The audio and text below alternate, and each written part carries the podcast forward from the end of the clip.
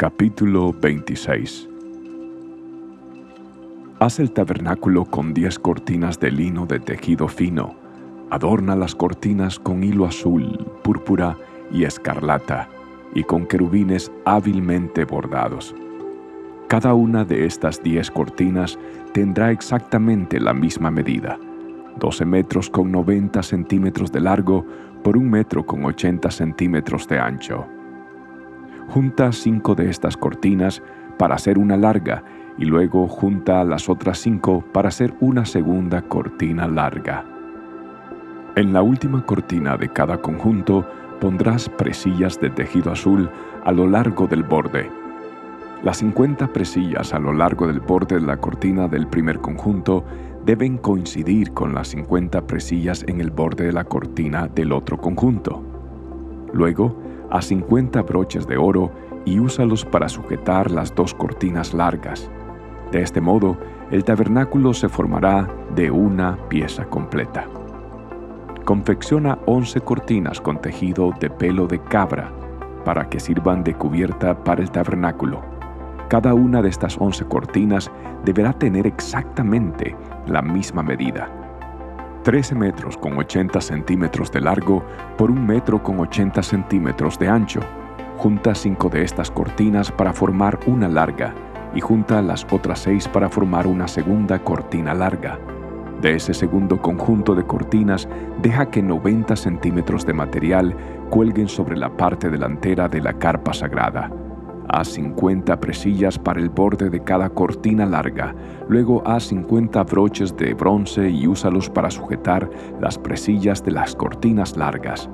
De ese modo, la cubierta se formará de una pieza completa. Los 90 centímetros restantes de la cubierta dejarás que cuelguen sobre la parte posterior del tabernáculo. Deja que cuelguen de cada lado los 46 centímetros del material restante de modo que el tabernáculo quede completamente cubierto. Completa la cubierta con una capa protectora de pieles de carnero curtidas y otra capa de cuero de cabra de la mejor calidad.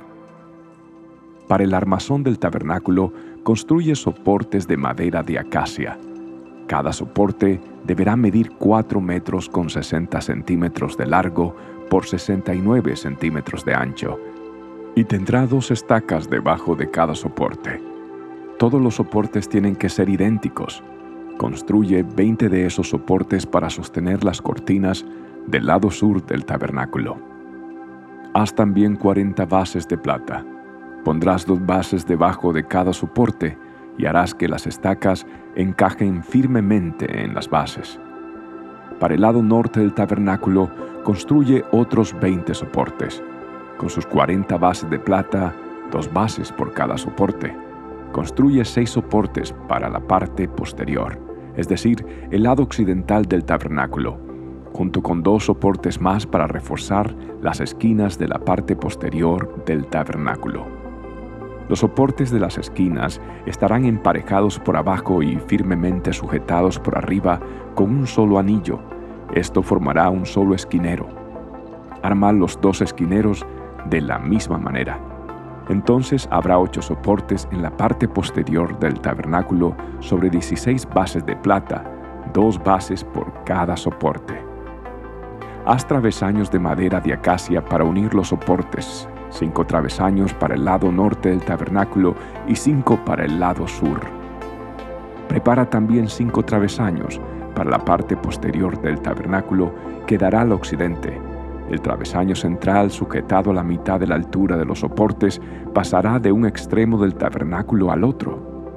Recubre de oro los soportes y haz anillos de oro para sostener los travesaños. También recubre de oro los travesaños. Arma el tabernáculo según el modelo que se te mostró en el monte. Para el interior del tabernáculo, confecciona una cortina especial de lino de tejido fino adórnala con hilo azul, púrpura y escarlata, y con querubines hábilmente bordados. Cuélgala de ganchos de oro, que estarán sujetos a cuatro postes de madera de acacia. Recubre de oro los postes y colócalos en cuatro bases de plata. Cuelga con broches la cortina interior y coloca el arca del pacto en la sala detrás de la cortina. Esta cortina separará el lugar santo del lugar santísimo. Después pondrás la tapa del arca, el lugar de la expiación encima del arca del pacto dentro del lugar santísimo. Coloca la mesa fuera de la cortina interior en el lado norte del tabernáculo y ubica el candelabro al otro lado de la sala, es decir, en el lado sur. Confecciona otra cortina para la entrada de la carpa sagrada. Elabórala con lino de tejido fino y bórdala con diseños refinados, usando hilo azul, púrpura y escarlata. Fabrica cinco postes con madera de acacia, recúbrelos de oro y cuelga de ellos la cortina con ganchos de oro. También funde cinco bases de bronce para los postes.